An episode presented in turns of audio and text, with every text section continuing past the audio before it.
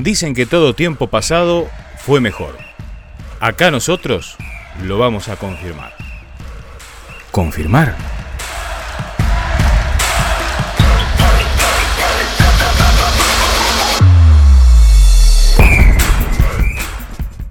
Hola amigos, yo soy Freddy Angulo y aquí compartiremos Retrofútbol para recordar y conocer lo que pasó en la década de los 80 y los 90 del fútbol nacional y mundial.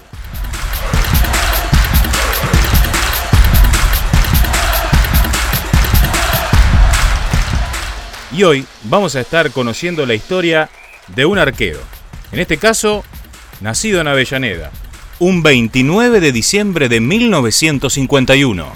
Él es Pedro Catalano, el arquero récord.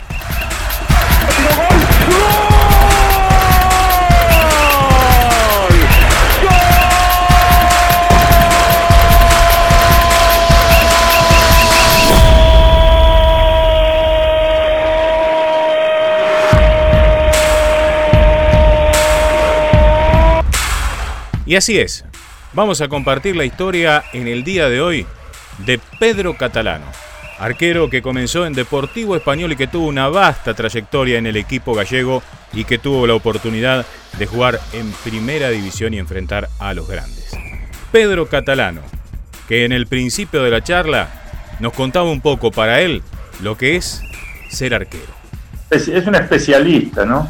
Y más, ahora, este, yo creo que ya eso de, que el arquero iba a cualquiera, no. Yo creo que el arquero es hoy en día el puesto más, importante del equipo. Este, más, yo, yo estoy casi convencido de que más que un 9, porque define todo el arquero. No hay este equipo que salga campeón con un arquero horrible, ¿no? No, no, no, no, no recuerdo, no recuerdo casos así. Yo creo que el arquero tiene que dar, es el que da la sensación de, de seguridad y ahí empieza todo lo que es el andamiaje del equipo. Más ahora que, los arqueros han tomado un papel preponderante. Este, yo veo hay arqueros que, tocan más veces la pelota de ellos con los pies que, un volante lateral quizás. Entonces este, creo que pasó a ser un puesto muy, pero muy importante. ¿no? Todo comenzó en Villa Dálmine este club de Campana donde lo vio nacer futbolísticamente al flaco catalano. Después vino Deportivo Español, pero él lo cuenta de esta manera. No, yo comencé a jugar en los potreros, así yo no hice divisiones inferiores, eh, eh, amateur, eh, tenía ya 22 años, 23 años iba a cumplir y, ahí donde me vieron y, me tentaron para, ir a Villa Dálmine bueno, de muchas vueltas, idas y venidas, este, finalmente me convencieron y bueno, fui como tercer arquero, a los 6, 7 partidos ya estaba jugando de titular y ese año el equipo asciende a la primera B, ¿no? que era la segunda división del fútbol argentino en esos momentos.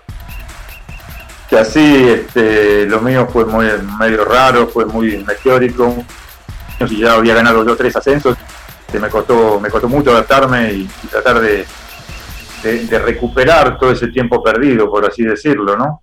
Este, tuve que, meterle mucho empeño, mucho trabajo, mucho sacrificio, empezar a conocer de cómo era un jugador profesional, cómo se manejaban las cosas, pero por suerte este, lo exprimí mucho, lo exprimí mucho, lo exprimí casi hasta los 45 años, casi este, no me quejo de nada, ¿no?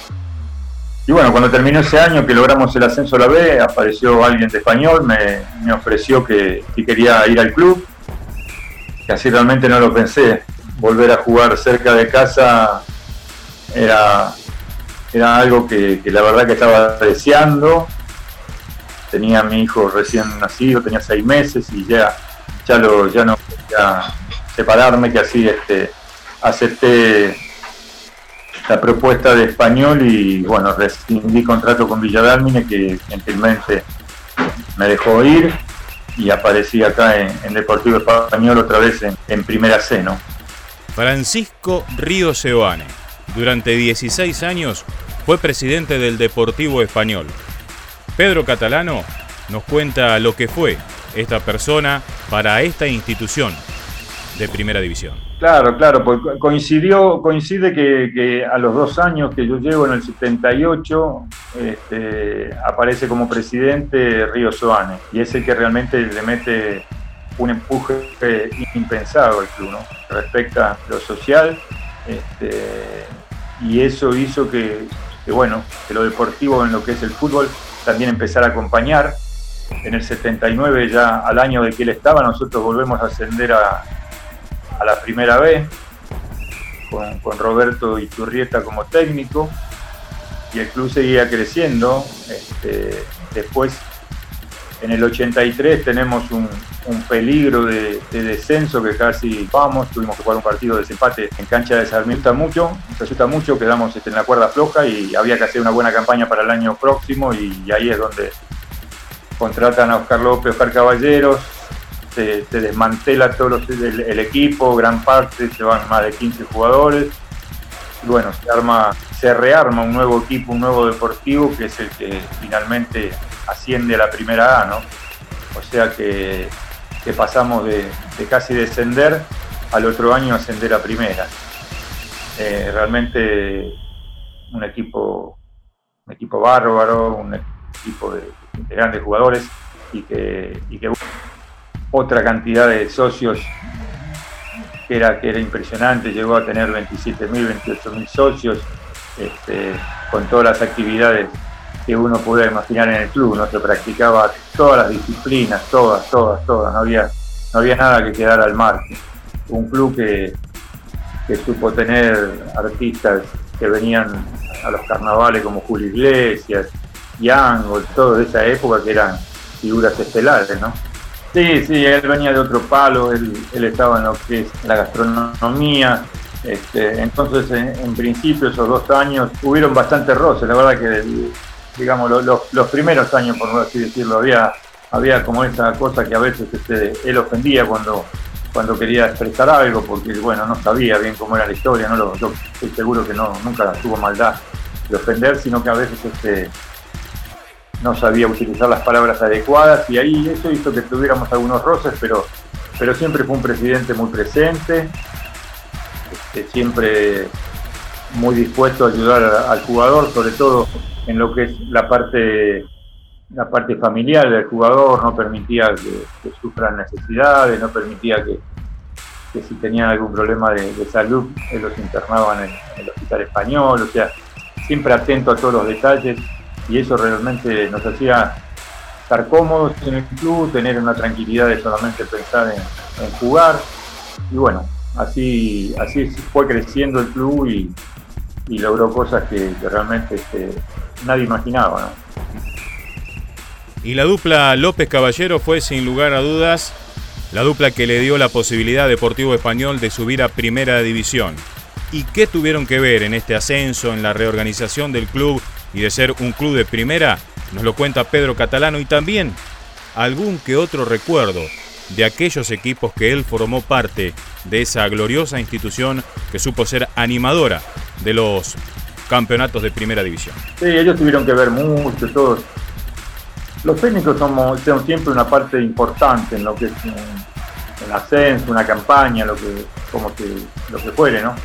Pero y tuvieron la virtud de, elegir sobre todas las cosas a los jugadores, que eso ya es este, lo más importante, la elección de los jugadores este, en un club donde, donde no abundaba tanto dinero, si bien no, no nos hacía falta nada, no era que se podían hacer contrataciones millonarias, pero sí este, se armó un muy buen plantel con gente que ya había pasado en algunos casos por por clubes de primera y sustancialmente estaban en la primera vez. Y bueno, ellos dos fueron importantes porque, por sobre todo las, cosas, eh, ordenaron el club, hicieron, hicieron una, limpieza profunda, limpieza de utilería, recambio de utileros, recambio de, personal médico, este, todo, hasta la marca deportiva, pasamos a usar Adidas, o sea que, que hubo una limpieza general y, el club empezó a tomar las cosas en serio, ¿no? Y, creo que nosotros también vimos que, no podíamos este, estar afuera de toda esa movida, ¿no? Sí, sí, esto yo creo que. A ver, hubo, un pequeño paso por, por el último nacional que se jugó, o sea que cuando termina, cuando empieza, cuando nosotros ganamos el ascenso, primero se juega un nacional, un pequeño nacional, que, no lo dirigió la dupla porque la dupla se había ido, este, había renunciado, lo asumió Aberger, pero fue muy corta la participación, habrán sido ocho partidos, nueve, no recuerdo bien, este, quedamos eliminados y bueno, este, vuelve la dupla cuando comienza el metropolitano, digamos. Este, y ahí, este, ahí es donde, donde nosotros realmente hacemos una campaña que, nadie lo esperaba, porque en los primeros 10 partidos en primera A nosotros no habíamos perdido. Es muy raro para un equipo que viene de la, de la B sin haber pisado la A por muchos años, Español recién en el 60 y pico había ascendido, había ascendido a primera. Este, la campaña que realiza, ¿no? Y en esa campaña le ganábamos, le, a, le empatamos a Boca en su cancha, o sea, hubieron muchos este, resultados importantes como para que empezaran a, mirar a español un poquito así de reojo. Y siempre yo uno recuerda este, a Charlie, a Batista como, un jugador fundamental en el equipo, un lateral que bueno, que supo vestir la, la, celeste, la uruguaya, ¿no? La, su país, eh, Lucho Correa, Lucho Correa, un 5 también que, nos acompañó durante mucho tiempo en el club, los goles del Puma. Eh, eh, después empezaron a, venir jugadores que, bueno, que realmente Lorenzo Ojeda, por ejemplo, un lateral que había jugado en Huracán, Rosario Central en primera. Este, tenía, tenía jugadores a lo mejor no de tanto nombre, como uno imaginaba, pero que eran muy, muy rendidores a la hora de, jugar y eso creo que es lo que el gran mérito que, tuvo la dupla en la elección de los jugadores. ¿no? Era un libreto que era un libreto que teníamos aprendido y, bueno, trajo también, me, acuerdo, trajeron a Andrada, un, uruguayo, un 9 que, también, que era muy, acá no era, era un desconocido, se conocía poquito en su país y acá también dio dio mucho, resultado. Un equipo, un, jugador guapo, este, metedor, este, que, realmente nos sorprendió a todos.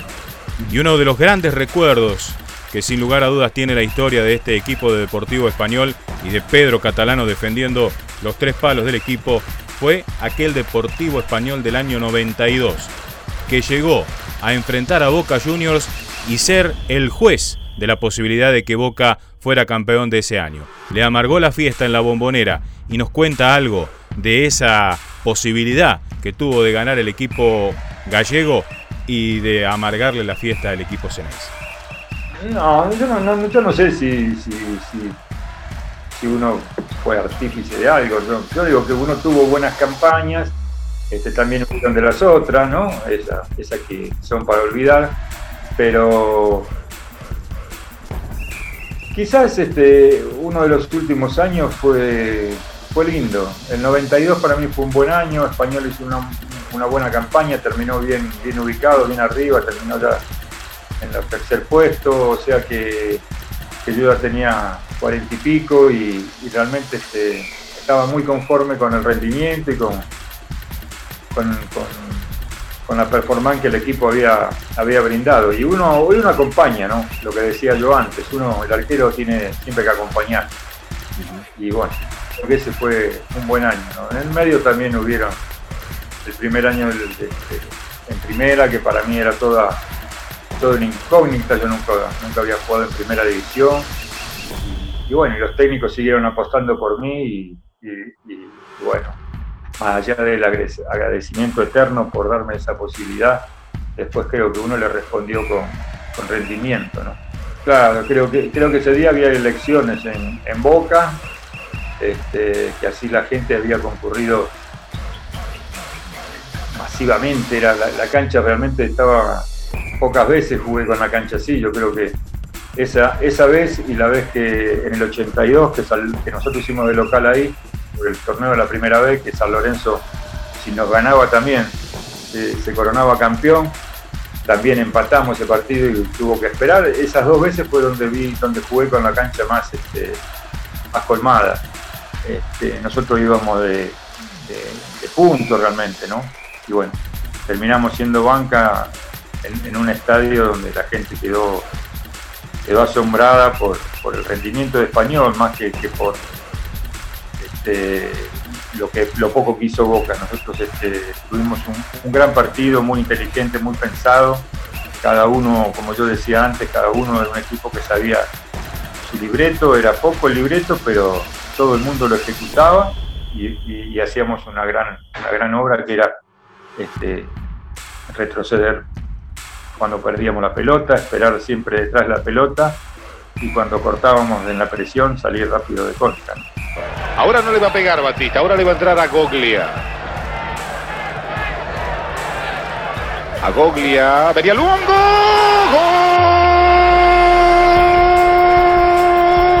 ¡Gol de español! Rafael Luongo. Boca 0, Español 1.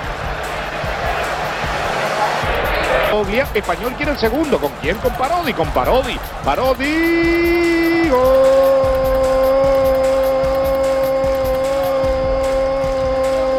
de Español. Warper. Parodi. Boca 0. Español 2. Ahí está De Cut. Atención. De Cut. De Cut. Giuntini. Gol. La Goglia. Gol.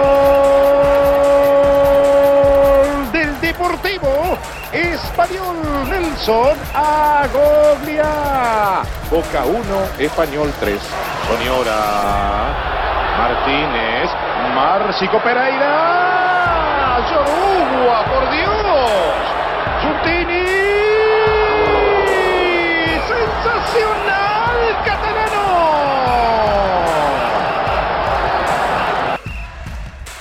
Después del Deportivo Español, llegó Arsenal para jugar en la B Nacional. Y después en el año 96, el retiro. Y nos cuenta también Pedro Catalano de las actividades que tuvo él después de haber colgado los botines, como se dice vulgarmente en la jerga futbolera. Sí, después yo, bueno, no terminamos en buenos términos y en el club, no sé qué pasó, bueno. Siempre yo digo lo mismo, ¿no? Uno nunca, nunca y el fondo de la cosa, sino la forma como se dio la cosa, pero bueno, pasaron tantos años y, uno lo olvida y, la verdad que sí, me dolió en su momento tener que alejarme así, pero bueno, en esos días que esperaba que se terminara mi contrato para poder quedar libre, fueron seis meses, ahí me aparece el ofrecimiento de, de Arsenal, para, para, ir a jugar el Nacional B y bueno, realmente este, después de algunas idas y venidas lo acepté y, la verdad que hicimos este, una campaña que tuvimos que transpirar mucho porque bueno, este, había que mantener Arsenal en, primer, en, el Nacional B, se mantuvo la categoría y realmente eh, el club me trató muy bien, cumplió con todo lo pactado, la verdad no tengo nada que decir de Arsenal. 96, la temporada 95-96. Terminamos, yo me retiré en julio del 96. No, no, no, sabes que no me pesaba eso. Sabes que lo que ya me pesaba era mucho la toda la mirada de la gente encima mío, ¿viste? Porque cuando vos vas a jugar un, un partido, este, todos están esperando tu error porque ya tenés 44 y medio, 45 vas a cumplir. Entonces todos estaban esperando eso y es como que sentía mucha presión, mucha presión y, ya no estaba para esas cosas, ¿viste? Porque yo había este, jugado en primera, me di el gusto de jugar contra todos los, mejores jugadores que, han pisado acá en Argentina y que así, este, pero me pesaba un poco eso, ¿no?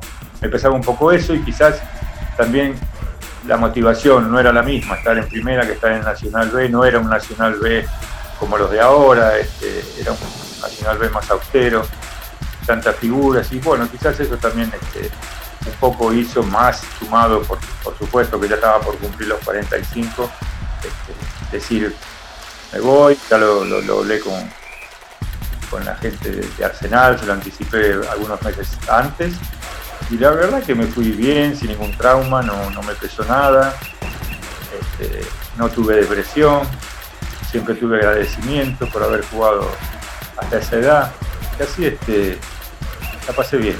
Sí, porque es, este, es, bravo, ¿viste? No, no en el caso mío, porque yo la verdad nunca fui famoso, pero en el caso de, grandes figuras, a veces este, también se siente cuando voy a dejar la actividad, ¿viste? A veces este, vas a un lado y estás esperando que alguien te reconozca y te haga pasar primero en la fila, entonces el jugador eh, empieza a creerse que, es importante y no popular. Entonces ahí viene también el desacople. Se extraña este, la ovación, se extraña el cariño de la gente y bueno, hay que, hay que saber convivir con todo eso, hay que estar preparado también para decir hasta acá llegué, tranquilo y, siempre digo lo mismo, por eso uno le dice siempre a los chicos, el fútbol es una oportunidad que se presenta y, el estudio es una obligación que tenemos porque todos tienen que, estudiar, que prepararse y cuando se deja la actividad, bueno, se puede dedicar a otra cosa, uno deja la actividad, no como en el caso mío que tuve la suerte de jugar hasta los casi 45, pero casi todos en un promedio de 35, 36. Ahora, gracias a Dios, está estirando un poco la edad, pero ahí se termina la carrera y es un jugador, es una persona plena de energía y plena de, llena de, para hacer planes, ¿no? Sí, sí, por supuesto. Yo que este, después este, siempre con, los chicos, a estar trabajando en lo que es más que nada divisiones inferiores durante, durante muchos años. Y después, bueno, me volqué un poquito al fútbol interior, a dirigir fútbol interior porque me gustaba mucho lo que es ahí se hace mucha docencia, se, tiene, se explica mucho las cosas, se enseña desde, todo, de vendarse hasta cómo se maneja en un vestuario, que hay que bañarse con ojotas, todo, todo, hay que enseñar todo. Entonces siempre me, me gustó estar ahí, dirigir, dirigí también en Paraguay. Este, y bueno, ahora hace ya como 12 años que estoy en, en Deportivo Español. Pasé por todas las áreas, ahora estoy como coordinador de los juveniles, que así es. ¿Y cómo es la situación actual del Deportivo Español, ya que hace unos años atrás presentó quiebra y peligró la posibilidad de seguir teniendo la infraestructura que tenía el equipo hace unos años? Pedro Catalano nos cuenta de eso y del trabajo que tuvieron socios, simpatizantes, dirigentes y jugadores en pos de poder rescatar a este equipo de la capital federal. Sí, está complicada. Siempre estuvo complicada desde el momento que español que quiebra, español fue la quiebra y, bueno, se remató. O sea que, que, todo lo que tenemos ahora no, pertenece al club, eso pertenece a una corporación donde esa corporación le cedió parte a la policía de la, ciudad, a la policía metropolitana, para que haga como una escuela de policía y, otro pedazo donde incluye el estadio y, uno, y tres canchas auxiliares, más alguna pista que hay. Es un lugar este, nada comparado con lo que tenía Español antes, ¿no? Estas son, no sé, de pasar a tener 16, 17 hectáreas, debemos tener dos ahora. Entonces, este, este, está complicado, no se pueden hacer muchas actividades, las actividades son limitadas, no tenemos un lugar cubierto nos han dado un comodato de 10 años con opción a 10 años más. Ya los primeros 10 años terminaron, ya pasó un año de, desde que había que hacer la renovación y no se hizo, casi no sabemos, la policía quería avanzar en seguir sacándonos un pedazo más de tierra, pero bueno, la gente del club este, se plantó, los, socios también, hicimos campaña como para que, nos respeten y bueno, Ahora estamos así, esperando la espera, a ver de qué, puede pasar. Sabemos que, bueno, ha, habido un cambio de, gobierno también en el medio. Si bien siempre está la reta en lo que es este, capital, pero bueno, veremos cómo, cómo continúa la historia. Pero el club no está, no está ajeno a la, a la realidad que vive el país, Problemas, problemas económicos de toda índole. Arquero récord, decíamos. 333 partidos para la estadística. 344 partidos ininterrumpidos según el registro de Pedro Catalán. Nos habla de eso, de el sueño de poder haber estado o no en la selección argentina y también nos habla de la década de los 80 y de los 90, ¿qué fue para él? Fueron 344, pero bueno, se contabilizaron 333. No, sé, quizás que se que dejó afuera, o la Conmebol, o, o, alguna Copa Argentina. No recuerdo qué es lo que quedó afuera, pero bueno, la, se dio como 333 partidos seguidos. Sí, bueno, hasta, ahora yo superé al que tenía 202, que era de la década del 50, pico. Sí, la década del 50. Creo que era Rodolfo, Rodolfo el Mariasi, jugador de gimnasia y grima de La Plata. si no me equivoco, creo que jugaba de lateral.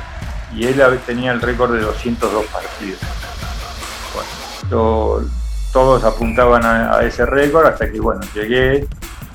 Este, y después tuve la suerte de, seguir jugando. Fueron ocho años y medio, fueron de, julio del 86 hasta diciembre del 94. No, sí, sí, había, había, había un montón de cosas, subieron en el medio. Sí, cómo no. lo, primero, lo primero es este, que tenés que tener rendimiento, ¿no? Porque si no tenés rendimiento te saca. Yo siempre he tenido grandes suplentes. Vivaldo, Argüeso, Contiroli, Campagnolo, eh, tuvo Cogani, no sé, siempre había gente que te quería venir a comer el puesto, y con razón. Yo me esforzaba para tratar de que no me lo quiten y ellos laburaban para tratar de quitármelo. Después a eso, bueno, el cuidado, la ayuda de Dios para no tener una lesión grave.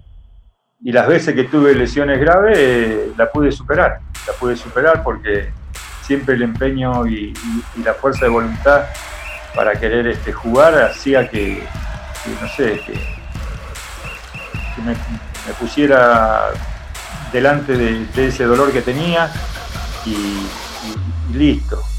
Y el técnico me evaluaba, siempre me evaluaron antes de cada partido si tenía que sufrir una lesión y cuando veían que, que yo respondía me ponía. Se ve que que también este, uno tenía un rendimiento como para que el técnico elija, porque ante la menor yo jugué con, 38 puntos de sutura en un brazo, este, y, jugué y, no me pasó nada, y ganamos y, todo bien, ¿no? No, nunca me quitó el sueño, no, no, no, al contrario, yo, como yo te dije antes, yo vengo de la nada, y así este, siempre estuve agradecido al fútbol. Nosotros compartimos la, la década, yo jugué en el 70, 80, 90, esa década del 80-90, creo que acá en la Argentina fue de las mejores, porque estaban todos los jugadores, todos los de la selección estaban acá, era difícil encontrar jugadores que iban por afuera, sal dos o tres, pero todos jugaban acá, o sea que vos cada domingo te enfrentabas con, los mejores, con los mejores. Yo a veces me pongo a pensar y hago la lista de jugadores y no lo puedo creer, los jugadores que han pasado que, he enfrentado, ¿no? los jugadores que he enfrentado. Por eso no, no, me quitaba el sueño. Sé que, sé que haber jugado en español, sé que la edad que siempre yo llegué con, a primera con 34 años, sé que eso también fue, como decir, este, que me condicionaba, ¿no? Esa era la palabra que no me salía. Siempre estuve condicionado por la edad, pero por el rendimiento yo sabía que estaba a la altura de, de cualquiera. No me creo, nunca me creí más que nadie, pero yo los enfrentaba y uno sabía del rendimiento también que tenía. Aparte jugadores de que yo no, viste, uno, uno, enfrentaba a Batistuta, Canicia, a Perazo, al Beto Acot, al Flaco Gareca, todos delanteros que, que viste infundían miedo, jugaba con, con Bocini, con Francescoli, con Gorosito, con Paulo Sila, todos armadores de juego que, ya no se ya no se ve. Este, uno con, el Tata Martino con Taylor eh, Marangoni jugadores bueno que, ustedes lo conocen de esa década enfrentar al River del 86 nosotros a ese equipo que sale campeón de los cuatro puntos que, que había en disputa le ganamos tres eh, y ahí jugaba Ruggeri, Gallego, Pumpido, El Zamendi, Francesco, Limorresi, este, Gutiérrez, el central uruguayo. Era una cosa, ¿viste? Que, no se puede creer y sin embargo yo creo que Español siempre estuvo a la altura de las circunstancias, era un equipo que, que realmente este, le complicaba la vida más de uno. Y una de las grandes alegrías que ha tenido este jugador de fútbol es que una tribuna de la cancha del equipo de Deportivo Español lleve su nombre. De eso nos cuenta. Es, motivo de, satisfacción, motivo de, poder ir con mi nieta a la cancha y que nos vean. Este, gracias a Dios este, tuve, tuve mucho reconocimiento y eso es lo que, lo que más contento me pone, más allá de lo que uno puede haber hecho deportivamente. La legislatura porteña, los años me ha dado también personalidad destacada del deporte. Eh, tengo la agrupación en el club también con mi nombre, la tribuna, o sea, es este, un montón de cosas que uno agradece de por vida eh, y es porque hizo las cosas bien, ¿no? Porque, no, bueno, supongo que, todo eso no lo tenés y a veces también este, pienso que, es injusto porque hay también muchísimos jugadores que han pasado y, y no tienen ese lugarcito, pero bueno, esto es así, ¿no? Este, yo no lo, no lo elegí. La familia, lo importante que es no solamente en un jugador, sino en cualquier persona que sea profesional de alguna actividad. En este caso, Pedro Catalano nos habla de su familia, de su hijo, de su nieta y de todas esas cosas que rodean al jugador de fútbol en estos momentos. Yo tengo un hijo que me acompañó toda mi carrera porque, como ya te dije, él nació cuando a los seis meses que yo empecé a jugar y después ya cuando lógicamente empezó a crecer, lo empecé a llevar y empezó a meterse en el vestuario, empezó a manejar los vestuarios como, como si fuera su casa. Cuando estábamos en primera, este, en ese tiempo no, no teníamos tanto entrenador de arqueros y, bueno, él me hacía la entradas en calor, me ayudaba, este, compartía, compartía vuelos, compartíamos viajes, concentraciones estuvo siempre muy ligado a mí, es, el único hijo que, tengo, es preparador físico. Trabajó en, algunos clubes este, del ascenso. Y, bueno, mi, esposa Eleonora, que fue siempre la que, la, que, la única que, me bancó en esta locura de dejar el trabajo que yo tenía de técnico mecánico para pasar a, jugar al, al, fútbol, ¿no? Y bueno, ella me, ella fue la que me bancó y, son las familias donde uno se refugia cuando las cosas no salen y recibís este, a veces algunos achaques así de la gente y es donde uno se, refugia en la familia. Y así es, muy importante, yo creo que es, determinante en la vida de, un jugador el acompañamiento de la familia para, lograr este objetivo, ¿no? sobre todo lo que es el cuidado personal, el saber renunciar a, este, a salidas, a saber eh, postergaciones de fiestas, de casamientos, de familiares. Nunca tuve reproches, siempre tuve acompañamiento, como te dije antes. Perdón que la deje afuera, pero mi nieta es, la luz de, mis ojos. Este, es la única que tengo. Yo tengo un solo hijo, una sola nieta, que así este, te imaginas que, que tanto mi señora como yo vivimos para ella. Señoras y señores, de esta manera entonces finalizamos este nuevo capítulo de este podcast Retro Fútbol. Nos puede escuchar en Spotify, Anchor, Spreaker, iVoox, también en Google Podcast y en todas las plataformas donde hay podcast. Nuestras redes sociales, les cuento. En Facebook, Retro Fútbol. En Instagram, retro.futbol80. Ahí nos encuentra puede conocer lo que va a suceder en los próximos capítulos de Retro Fútbol. Yo soy Freddy Angulo. Muchas gracias por habernos escuchado. Hasta la próxima.